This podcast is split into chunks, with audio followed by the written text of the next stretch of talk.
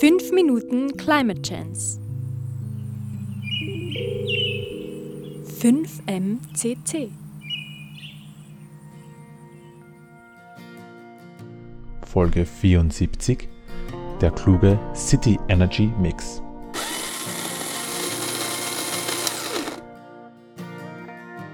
Meine sehr geehrten Zuhörerinnen und Zuhörer, ich begrüße Sie wieder zum nächsten Teil unseres kleinen Interviews mit unserer Architektin Clara Jörg, die uns ihr spannendes Projekt vorstellen wird, wie man erneuerbare Energieinfrastruktur mit Mehrwert für die Stadt machen könnte. Hallo Clara. Hallo. Clara, in deiner Fallstudie in einer kleinen ehemaligen Kohlestadt in Spanien plädierst du also dafür, erneuerbare Energie in der Stadt zu planen. Was wäre der Vorteil und was brauchst du dafür genau? Also der Vorteil wären einerseits die kurzen Transportwege, die der Strom nur noch zurücklegen muss. Und andererseits, äh, dass kein zusätzlicher Flächenverbrauch von ruralen Gebieten dadurch zustande kommt. Das ist sehr effizient. Was wir dafür brauchen, ist immer ein kluges Zusammenspiel oder Wechselspiel von diesen nachhaltigen Energien. Und wir brauchen auch einen sogenannten On-Demand-Speicher, das heißt, dass ich in der Nacht auch äh, Strom haben kann. Was ist denn so ein kluger erneuerbarer Energiemix?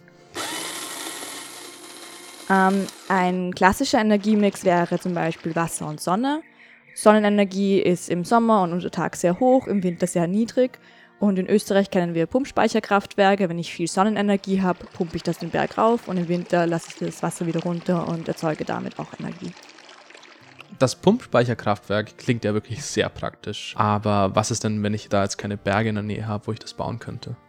Da gibt es dann ähm, andere solare Energiegewinnungsarten mit Speicherpotenzial zum Beispiel. Die meisten von uns kennen jetzt äh, Photovoltaikzellen, die haben kein Speicherenergiepotenzial.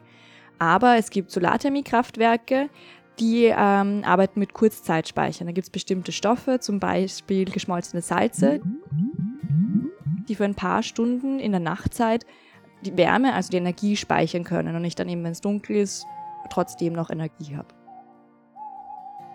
Das klingt ja hervorragend. Das packen wir jetzt einfach auf die Dächer und schon haben wir schön, effizient regionale Energie hergestellt.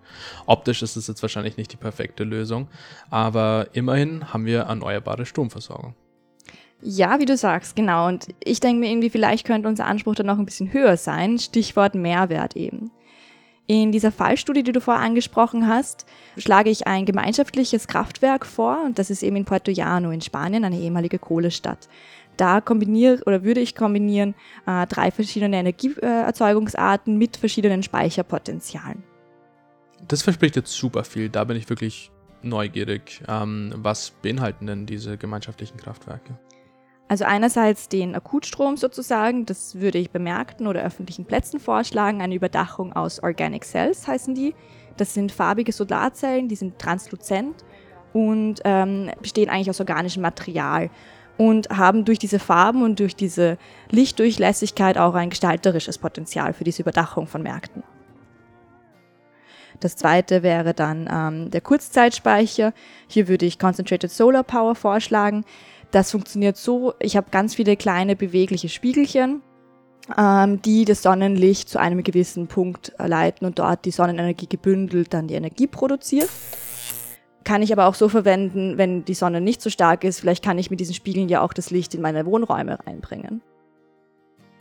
Und das dritte ähm, ist dann ein saisonaler Speicher, wo ich ihm wiederum die Sonnenenergie, die gewonnen wurde, mit Wasserenergie koppel in einem städtischen Pumpspeicherkraftwerk, denn ich frage mich, wieso ähm, kann das Pumpspeicherkraftwerk, wie wir vorher besprochen haben, nur am Berg sein? Ich kann ja auch in einem Wegesystem in einer Stadt, die am Hügel liegt, Wasser bei viel Sonnenenergie raufpumpen und dann wiederum im Winter es runterlassen und die Energie im Winter gewinnen.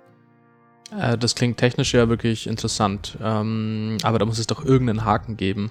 Äh, was wäre denn da der soziale Mehrwert und wer profitiert denn am Ende davon? Ja, das ist eine gute Frage und klar, wenn wir das dann alles gut planen und gut kombinieren, dann können wir auch einen sozialen Mehrwert schaffen. Aber ich würde vorschlagen, da erzähle ich dir dann mehr in den nächsten fünf Minuten davon. Ein Interview mit Architektin Clara Jörg, geführt von Dominik Jahn, Redaktion Baldwin Landl.